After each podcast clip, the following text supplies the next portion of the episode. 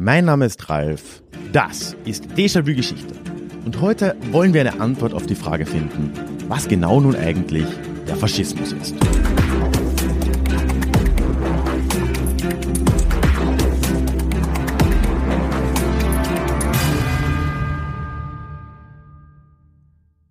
Hallo und schön, dass du heute mit dabei bist. Mein Name ist Ralf, ich bin Historiker und Déjà-vu ist für alle da, die sich mit der Geschichte beschäftigen wollen, um die Welt von heute zu verstehen. Nachdem wir das letzte Mal vor zwei Wochen über das vielleicht zu teilen protofaschistische Experiment von Fiume gesprochen haben und ich würde dir dieses Mal wirklich ausnahmsweise mal sehr empfehlen, diese Folge vor der heutigen zu hören, so du die Gelegenheit hast, ja, nach all dem wollen wir uns heute einer wirklich riesigen Aufgabe widmen. Wir wollen nämlich heute herausfinden, was genau dieser Faschismus eigentlich ist und wie man ihn halbwegs sauber definieren kann. Wir werden da heute auch gleich zu Beginn einige Rückmeldungen hören, was da einigen von euch bei dieser Frage als erstes in den Sinn kommt und die allermeisten dieser Antworten kamen auf meinen Newsletter so als Antwort bei mir rein. Und dieser Newsletter ist generell die beste Art, mit mir in Kontakt zu kommen und mit mir in Kontakt zu bleiben. Ja, und ich würde mich freuen, wenn das vielleicht auch für dich etwas ist. Einen Link zum Newsletter findest du immer in den Show Notes oder auf ralfkarbuschnick.com slash newsletter. Heute machen wir es also ein wenig unüblich und fangen diese Folge mit Rückmeldungen von euch an. Nämlich habe ich ja im Klugschiss der letzten Episode gefragt, wie ihr ganz intuitiv, ohne viel nachzuschlagen, den Faschismus beschreiben oder definieren würdet. Und das möchte ich jetzt zum Einstieg teilen, während die neue Klugschissfrage für diese Woche aber wie gewohnt am Schluss kommen wird. Eine erste Antwort kam von Andreas im Newsletter und er schreibt, Faschismus. Gar nicht so einfach. Ich glaube, als Faschist wird schnell jemand betitelt, der ein Rassist ist. Das trifft es aber dann nicht wirklich. Militärisches, das Starke liebend, trifft es auch nicht ganz. Demokratie ablehnend trifft es schon, offene Gesellschaft ablehnend trifft es auch, Toleranz wird abgelehnt und generell das, was anders ist, wird abgelehnt. Alles hat sich dem Führer oder der Clique drumherum zu unterwerfen. Vermutlich gibt es aber auch beim Faschismus andere Strömungen, wie es auch in anderen Weltanschauungen üblich ist. Beim Kommunismus gab es irgendwann ja auch den Maoismus, den Stalinismus, Fidelismus. Ja, vielen Dank, Andreas. Da werden wir auf einiges daraus, gerade aus dem ersten Teil deiner Nachricht heute zu sprechen kommen, weil ich glaube, da sind schon einige wichtige Schlagwörter auch gefallen. Vielen Dank. Dann kam von Matze ebenfalls im Newsletter eine Rückmeldung und er schreibt, Zitat, ich habe mich mit dem Gedanken erst in letzter Vergangenheit als Notfallgeschichtslehrer näher beschäftigen müssen. Und ehrlich, ich habe keine Ahnung. Nach Recherche und viel Grübeln habe ich mich der Sache dann so genähert. Faschismus scheint ein historisch geprägter Begriff zu sein, der einer Ära ähnlich gearteter totalitärer Systeme entspringt. Diese sind sich dabei schon mal ziemlich unähnlich, ich kann aber nicht ganz den Finger drauf legen, warum das so ist. Abgesehen jetzt vom kulturellen Background und den jeweiligen Bedingungen in der jeweiligen Region. Also was ich sagen möchte ist, dass für mich als Laie der Faschismus eher eine historisch geprägte Ära ist, die sich auf den Nationalgedanken und andere schwammige Werte stützt, und zwar mehr als ein ultimatives und definierbares, genau abgrenzbares Gesellschaftssystem. Da ist wirklich einiges dran, lieber Matze. Ich glaube aber, dass über diesen historisch und regional abgegrenzten und abgrenzbaren, nennen wir ihn historischen Faschismus, doch noch etwas mehr auch da ist an Substrat, was auch heute als Gedankenkonstrukt, wenn schon zum Glück nicht Gesellschaftssystem, wie du sagst, relevant ist. Und das werden wir uns heute auch noch etwas näher ansehen. Im Discord-Kanal des Déjà-vu Clubs hat sich dann Matthias noch gemeldet und er schreibt, wenn ich also eine Definition wagen wollte, Faschisten sind die Anhänger eines Diktators, die nach seiner Ideologie oder im Interesse seines Machterhalts andere oder ganze Bevölkerungsgruppen als Gegner definieren. Die Anhänger, also die eigentlichen Faschisten, profitieren meist, können aber jederzeit auch auf einer schwarzen Liste stehen, wenn sie dem Diktator doch zu mächtig werden. Auch das, lieber Matthias, ist ein Aspekt, den ich als ziemlich zentral ansehen würde, diese, dieser Bewegungsgedanke letztendlich. Aber ja, dazu auch gleich mehr. Und dann noch eine ganz kurze letzte Rückmeldung von König Otto, ebenfalls im Club Discord. Zitat, Parkgebühren, Ernährungsempfehlungen und Gendern sind für mich Faschismus. Das war jetzt natürlich ironisch gemeint, aber es zeigt, wie beliebig der Begriff verwendet wird. Vielen Dank, ich schätze die Überspitzung. Aber damit bist du tatsächlich bei meinem eigentlichen Einstieg in diese Folge gelandet, denn du hast durchaus recht. Der Begriff wird irgendwie beliebig verwendet, oder eigentlich genauer gesagt, es ist ein Kampfbegriff. Starten wir also rein.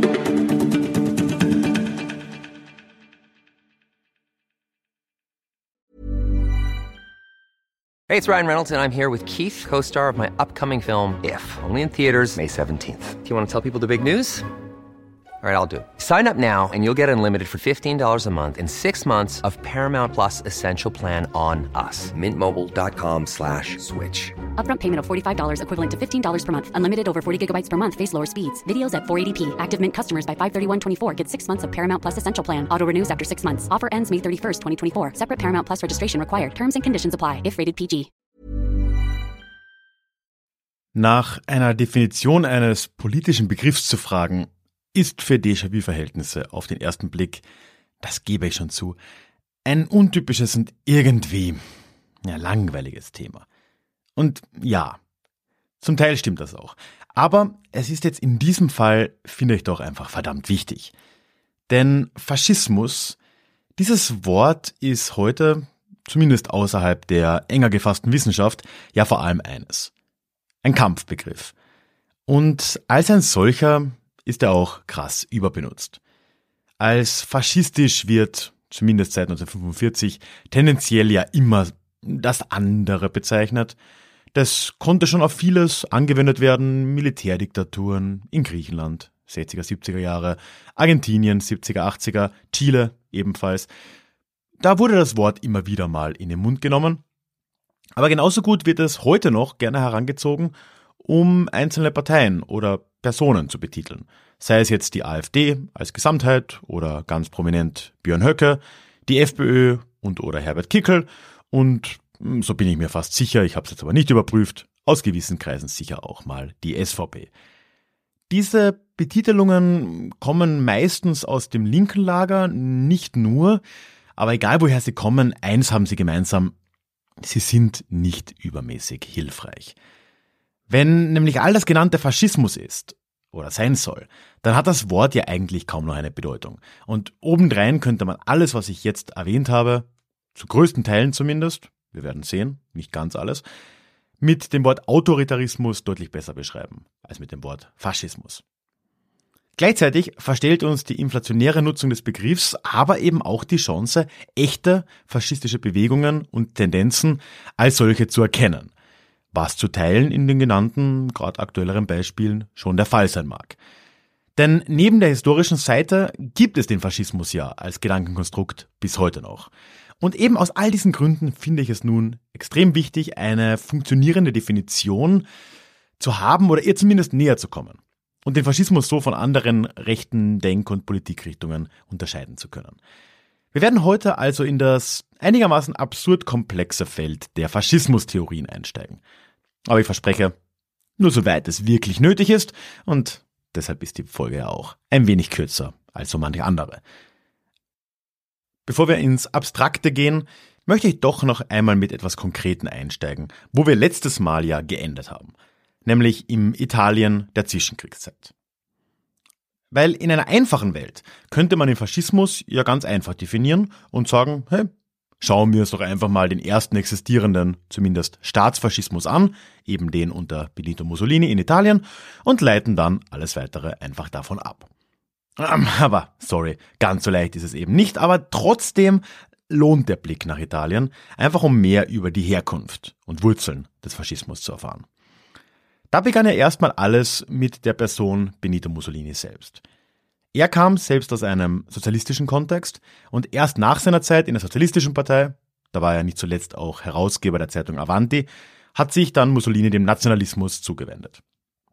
Als es dann um den Kriegseintritt Italiens in den Ersten Weltkrieg ging, darüber haben wir ja auch in der letzten Folge schon gesprochen, da kommt dann erstmals dieser Begriff vor. Mussolini gründet die Fasci d'Azione Rivoluzionaria. Gut, der hintere Teil, wenig überraschend, bedeutet revolutionäre Aktion, aber am Anfang, dieses Wort Fasci, da haben wir jetzt das erste Mal und das bezieht sich hier auf ein Rutenbündel, das im alten Rom als Herrschaftssymbol gedient hat und die Stärke als Gruppe symbolisieren soll. Diese Ideen werden dann nach Kriegsende wieder aufgegriffen durch Mussolini und seine Anhänger. Jetzt heißt die Gruppierung dann die Fasci Italiani di Combattimento, grob übersetzt italienische Kampfverbände. Und all das spielt sich immer noch in diesem letztes Mal schon beschriebenen italienischen Kontext vor, in dem so viele Ideen herumgeschwirrt sind, die auch vor und während des Kriegs schon existiert haben. Auch Linke waren in diesem frühen Faschisten noch aktiv und vor allem waren das Anhänger des radikalen Syndikalismus und erst im Laufe der nächsten Jahre reinigt Mussolini die Bewegung dann und verwandelt sie langsam in die faschistische Partei, die dann 1922 die Macht in Italien übernehmen wird. Wenn wir uns diesen im mehr oder weniger rein vom existierenden Faschismus Mussolinis Anfang der 20er dann anschauen. Was macht ihn aus? Ja, wir haben da einige bekannte Elemente, die auch ein gewisser Gabriele D'Annunzio schon in Fiume ausprobiert hat. Wir haben einen starken Fokus auf den Personenkult, wir haben eine Stützung auf Paramilitärs und wir haben die Nutzung von Massenpropaganda. Und dazu, gerade im Fall Italiens, und das wird später mit der SA auch in Deutschland eine Rolle spielen, haben wir massig Straßenterror, die durch die Paramilitärs durchgeführt wird. Also das ist zumindest die faschistische Bewegung von Mussolini. Der Staat der dann nach 1922 langsam entsteht, der ist aber doch eine ziemlich andere Angelegenheit. Klar, es wird dann nach und nach in Italien der Rechtsstaat und die Gewaltenteilung ausgehebelt, andere Parteien werden verboten, Presse- und Meinungsfreiheit werden beendet. Die Ansprüche waren hier aber deutlich größer. In der Außenpolitik tritt das neue Regime jetzt bald mit ganz großen Worten der Expansion und des Militarismus, der Stärke auf. Mussolini hat darüber etwa in seiner Schrift La Dottrina del Fascismo, also die Doktrin des Faschismus geschrieben. Im Inneren sollte laut ihm der Staat ein totalitärer sein und komplett mit der Bewegung verschmelzen und das dann nach außen tragen mit voller Stärke. In der Realität hat das allerhöchstens in Ansätzen auch nur irgendeine Existenzgrundlage gehabt. Der italienische Staat wurde nie komplett durch die Faschisten ersetzt, der König war ja nach wie vor im Amt, die Kirche wurde nicht komplett entmachtet und der vielgepriesene Uomo Nuovo, dieser neue faschistische Mensch, von dem oft geredet wurde, der geschaffen werden sollte, von dem konnte letztendlich keine Rede sein. Es war dann vielmehr erst deutlich später, eben in Nazi-Deutschland, dass diese großen Ansprüche der italienischen Faschisten und noch viele, viele schreckliche Dinge mehr tatsächlich umgesetzt wurden. Was einige dazu bringt, den Nationalsozialismus auch gar nicht als Faschismus zu sehen, sondern als faschistoides, aber getrenntes System. Und damit sind wir dann auch mittendrin im Grundproblem dieser Folge. Denn was ist denn nun der Faschismus? Und dafür müssen wir jetzt nun eben doch in die Theorie springen, um zumindest einer Antwort auf diese Frage ein wenig näher zu kommen. Ich möchte dir also einen kleinen Überblick über die wirklich endlosen Ansätze geben, die es an Faschismustheorien gegeben hat und noch gibt. Und ich verspreche, am Schluss werden wir da ein Potpourri daraus ziehen können. Ich möchte beginnen bei den klassisch links-marxistischen Ansätzen. Aus dem einfachen Grund, dass die einerseits vor allem auf ökonomischer Ebene immer schon relativ gute Erklärungsmodelle geliefert haben. Das kann ich, glaube ich, auch als Nicht-Marxist anerkennen. Ja, und zweitens waren die bis vor wenigen Jahrzehnten die mit Abstand dominante Herangehensweise, wenn über Faschismus geforscht wurde. Und der Grund dafür ist einfach, weil der Faschismus ist für die marxistische Linke ja ein sehr prägnantes und präsentes Thema und es war immer schon eine unangenehme Sache. Weil laut der klassischen marxistischen Doktrin hätte der Kapitalismus doch eigentlich schon längst überwunden werden sollen. Ich meine, Marx hat in den 1840ern das Manifest geschrieben, ich glaube in den 1860ern das Kapital.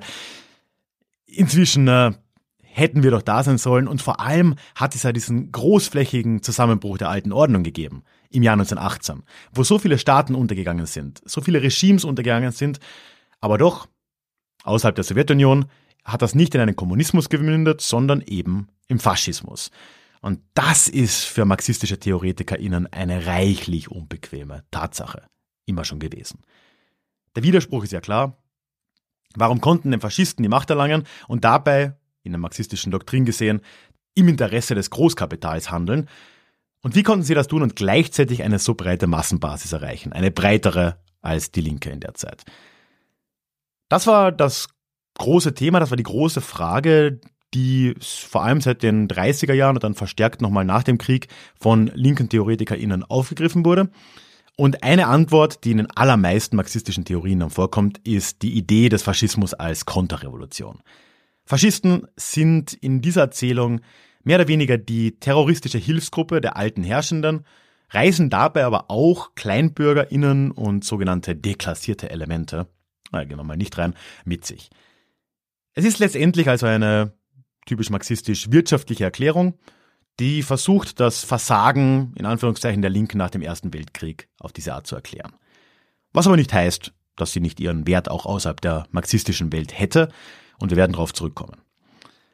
Aus dem Marxismus kommend gab es aber schon auch noch andere Ansätze, die vom rein wirtschaftlichen weggingen. Die psychoanalytischen sind hier wohl besonders zu nennen. Da ist einerseits das Werk von Theodor Adorno ganz wichtig, wobei man eigentlich sagen muss, das Werk, die autoritäre Persönlichkeit, die hier immer genannt wird, ist von Theodorno et al. Also da sind ganz, ganz viele andere Autoren mit dabei und er fängt halt mit A an. Aber ist egal, Adorno. In den 50er Jahren hat er und haben, hat diese Forschergruppe um ihn eben mit den Merkmalen der autoritären Persönlichkeit in einem psychoanalytischen Sinn zugewendet und hat äh, ja, sich angeschaut, was Menschen eigentlich dazu bringen konnte, den Faschismus zu unterstützen, entweder aktiv oder passiv. Im Ergebnis gehen die ForscherInnen da von einer Ich-Schwäche aus, wie es genannt wurde. Sie gehen davon aus, dass die Leute, die vor allem besonders aktiv für den Faschismus auftraten, in Anführungszeichen eine schwache Persönlichkeit waren, von verdrängten Gefühlen und Wünschen gelenkt werden und sich gleichzeitig von der Welt um sie überfordert fühlen. Und als Resultat verlangen sie nach dem starren Korsett eines autoritären Staates und Führers. Und ohne das jetzt verallgemeinern zu wollen, das ist sicher viel zu absolutistisch hingestellt. Die Theorie ist inzwischen ja auch 70 Jahre alt. In einem gewissen Maß hat das, glaube ich, auch heute noch seinen Wert. Wir könnten bei diesen Grundtendenzen der Persönlichkeit sicher auch noch diesen Begriff Männerfantasien, den Klaus Teweleit später auch mal propagiert hat, obendrauf werfen. Diese Vorstellungen von Männlichkeit, die sehr auf Gewalt und Dominanz basiert, Viele dieser Faktoren sind auch in Unterstützerkreisen von modernen rechten Parteien wiederzufinden, ob diese Parteien nun als faschistisch zu gelten haben oder auch nicht.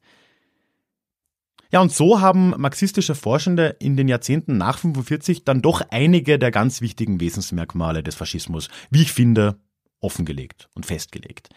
Eben diese psychologischen Faktoren, daneben aber auch die wirtschaftlichen Faktoren, über die ich geredet habe, und dann noch viel breiter auch, wurde viel über die Bedeutung der Bewegung und der Massenmobilisierung geredet. Und all das unterscheidet letztendlich ja den Faschismus sehr deutlich von altmodischeren, autoritären Regimen. Wenn das auch in der Folgezeit gerade aus der Linken immer wieder mal zerstört wurde, indem man eben die schon genannten Militärdiktaturen einfach als Militärfaschismus oder so bezeichnet hat. Aber naja. Mom deserves the best, and there's no better place to shop for Mother's Day than Whole Foods Market. They're your destination for unbeatable savings, from premium gifts to show-stopping flowers and irresistible desserts. Start by saving 33% with Prime on all body care and candles. Then get a 15-stem bunch of tulips for just $9.99 each with Prime. Round out Mom's menu with festive rosé, irresistible berry chantilly cake, and more special treats. Come celebrate Mother's Day at Whole Foods Market. Für die längste Zeit sind diese doch sehr diversen, aber alle aus dem Marxismus stammenden Ansätze, wie gesagt, absolut dominant gewesen. Und die einzige frühe Ausnahme unter den wirklich nennenswerten Faschismustheorien ist äh, die von Ernst Nolte. Der ist persönlich schwierig, weil er in seiner Arbeit vor allem dann später, in den 60ern noch weniger, den Nationalsozialismus wirklich hart relativiert hat. Aber in den 60ern hat er mit dem Buch Der Faschismus in seiner Epoche doch ein sehr wichtiges Werk veröffentlicht und hat da ganz zentral einen wichtigen Punkt herausgearbeitet. Nämlich, dass der Faschismus immer in einem Bündnis mit Konservativen oder, wenn auch selten, Liberalen an die Macht gekommen ist. Und dass, wenn es dieses Bündnis nicht gab, also wenn die Parteien, die existierenden Parteien und der Staat aktiv gegen eine faschistische Bewegung vorgegangen sind, sie immer gescheitert ist. In Großbritannien ist das so gewesen, in Frankreich und in Osteuropa auch bis dann irgendwann die Nazis kamen. In der Folgezeit war dann aber doch eine der Hauptleistungen der nicht-marxistischen, liberalen Forschung über den Faschismus, sich weg von den ganz großen Fragen der Marxisten, also Wirtschaft, Revolution, Bewegung und so weiter, in Richtung der konkreten Anhängerschaft hinzuwenden. Da hat unter anderem äh, CF Sternhell in den 70er Jahren erste wirklich sinnvolle Einblicke erarbeitet.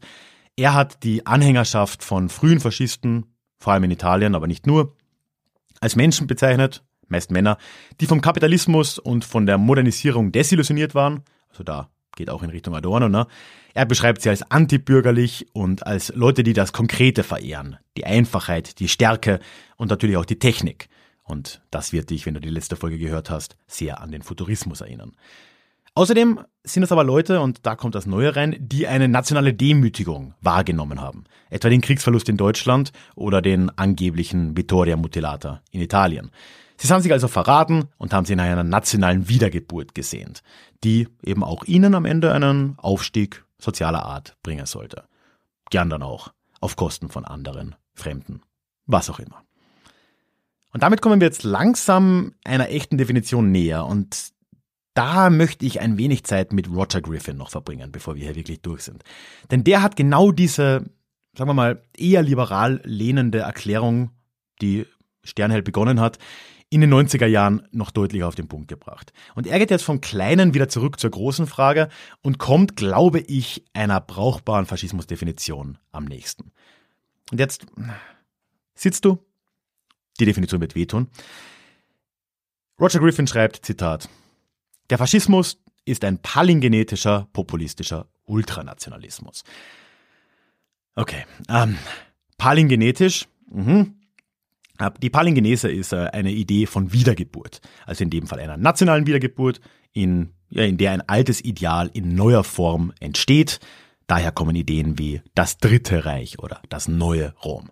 Also, ja, Populismus ist hier definiert als das gesamte Volk umfassend was, wie wir heute ja nur zu gut wissen, meistens als ein Wir gegen die anderen, gegen die da oben oder gegen die da draußen dann definiert wird. Und Ultranationalismus ist, glaube ich, klar, einfach sehr harter Nationalismus. Also ist Faschismus eine Form von palingenetischen, auf eine Wiedergeburt ausgerichteten, populistischen, das gesamte Volk umfassenden Ultranationalismus. Also, können wir jetzt nach dieser Reise durch die Theorie mit dieser zugegebenermaßen sperrigen Definition etwas anfangen? Na, ich glaube schon, sonst hätte ich diese Folge nicht gemacht. Denn wenn aus dieser Folge irgendetwas hängen bleibt, dann lass es dies sein, nämlich dass der Begriff Faschismus, so schwer er auch zu definieren sein mag, durchaus irgendwie definierbar ist. Auch wenn es ein bisschen sperrig werden kann. Und was das vor allem bedeutet, ist, dass eben nicht alles Radikalrechte zugleich auch faschistisch ist. Gewisse Merkmale, wie der Populismus, die Rolle der Bewegung, diese ständige Mobilisierung der Massen, diese wie auch immer geartete Wiedergeburt, das sind schon wichtige Elemente des Faschismus, des tatsächlichen Faschismus, die eben die marxistischen wie liberalen Forschenden hier ausgearbeitet haben. Und die gibt es heute noch. Die gibt es in genügend rechten Bewegungen, aber eben nicht in allen. Es gibt Menschen, die diese nicht erfüllen, das sind halt autoritäre rechte Bestrebungen aller Art. Und es gibt Menschen, die diese erfüllen. Und die sollten wir benennen, wie sie eben zu benennen sind, nämlich als Faschisten und Faschistinnen. Denn es gibt sie eben noch. Und als DemokratInnen haben wir absolut nichts davon, mit diesem F-Wort in der Gegend wild herumzuwuchteln, wenn wir am Ende nichts damit treffen. Lieber sollten wir wissen, worüber wir reden, die Augen offen halten, uns klar sein, wer diese Menschen sind und das heißt ja nicht, dass wir andere Autoritäre deswegen nicht auch bekämpfen, weil sie werden auch im 21. Jahrhundert wieder als Steigbügelhalter für FaschistInnen dienen.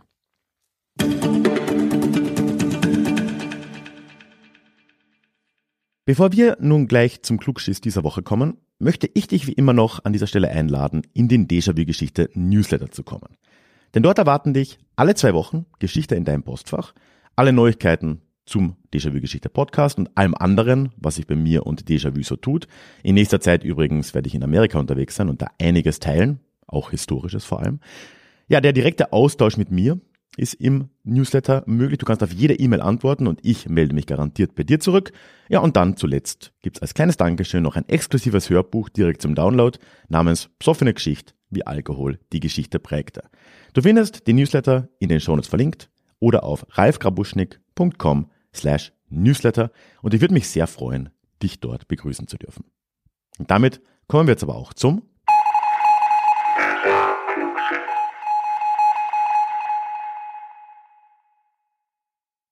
Die Antworten vom letzten Mal haben wir in dieser Folge ausnahmsweise schon am Anfang gehört.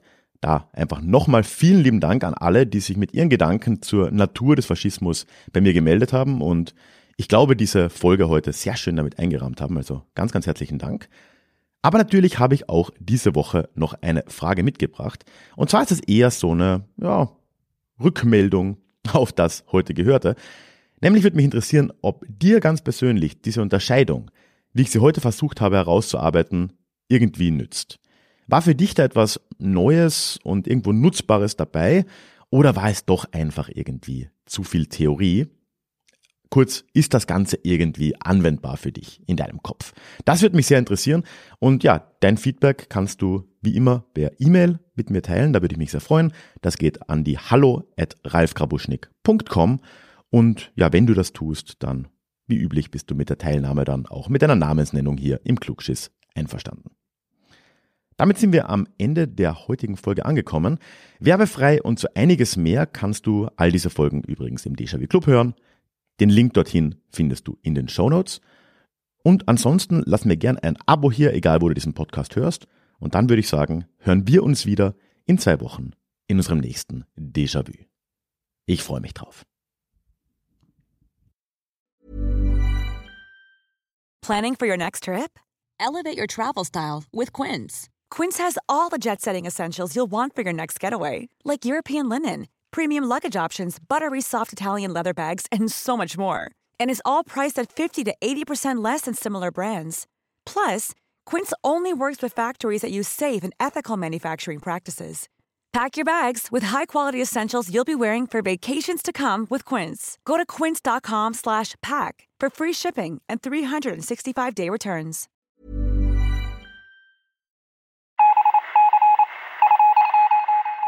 Möchtest du dich noch mehr mit Geschichte beschäftigen? Dann werde doch Teil der Community und hol dir deine persönliche Dosis Geschichte regelmäßig ins Postfach. Mit dem Déjà-vu Geschichte Newsletter. Dort erwarten dich Abwechslungsreiche Geschichte-Häppchen, zweimal im Monat, direkt in dein E-Mail-Postfach. Austausch mit mir. Ich kann dich erreichen, du kannst mir direkt antworten und ich melde mich auch garantiert wieder zurück. Und als Dankeschön das exklusive Hörbuch Psoffene Geschichte, wie Alkohol die Geschichte prägte. Direkt zum Download nach deiner Anmeldung. Alle weiteren Infos zum Newsletter findest du verlinkt in den Show Notes oder auf ralfgrabuschnick.com slash newsletter. Ich würde mich sehr freuen, dich dort begrüßen zu können.